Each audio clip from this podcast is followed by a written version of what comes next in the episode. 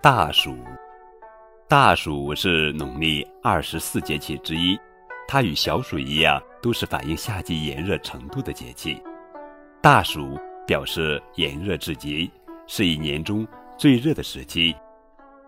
按照《月令七十二候集解》记载，大暑六月中，暑热也。就热之中分为大小，月初为小，月中为大。今则热气尤大也。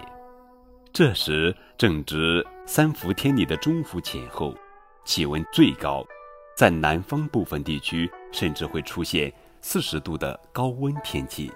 也正因为气温攀高，田地里的水稻、棉花等喜热农作物在此期间生长最快，同时这个节气北方的雨水也特别多，有。大暑小暑淹死老鼠的谚语，而南方则会因为高温少雨迎来伏旱。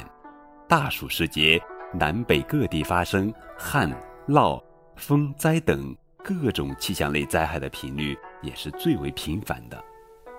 大暑时节，一般有饮伏茶、吃荔枝、晒伏姜、烧伏香、斗蟋蟀、吃仙草、吃凤梨等习俗。接下来，高个子叔叔讲一讲关于大暑节气的故事。车胤囊萤苦读。我国古代将大暑分为三候：一候腐草为萤，二候土润入暑，三候大雨时行。其中，初候腐草为萤，说的就是萤火虫。陆生的萤火虫将卵产在枯草上，大暑时，萤火虫自卵中孵化而出。所以古人认为萤火虫是腐草变成的。每到盛夏夜晚时分，草丛间的萤火虫纷纷亮起绿色的小灯笼，熠熠生辉，仿若大自然中的小精灵。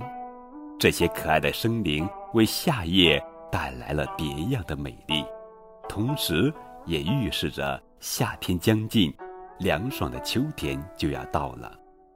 而关于大暑时节的萤火虫，还有一个发奋求学的励志故事呢。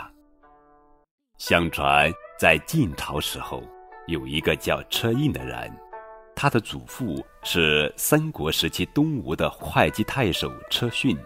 这样说来，车胤。本该锦衣玉食，养尊处优，可惜事与愿违。祖父因灾荒之年请求朝廷赈济百姓，结果被昏庸的吴王孙皓处死了。此后，车氏一族就日渐落魄，变得一贫如洗。尽管如此，但年幼的车胤却人穷志不穷。他秉承祖辈的刚正不阿的精神，立志刻苦读书，光耀门楣。当时的太守王胡之，就曾对车胤的父亲车玉说：“你这个儿子一定会大兴清门，可使专学。但家中贫寒，专学谈何容易？白天要干活，没时间读书。”到了晚上，又没钱买油、点灯看书。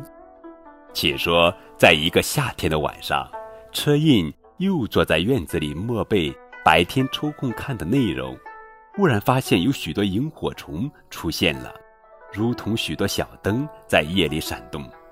车胤内心顿时一亮，立刻有了主意。他捉来了一批萤火虫，然后将它们。装在一个用白布做的口袋里，只见那光从口袋里照射出来，光线虽然还是微弱，但已经足够让车胤勉强看清书本上的字了。就这样，车胤夜以继日的苦读，最终成了一个非常有学问的人。后来历任吴兴太守、辅国将军、户部尚书等职。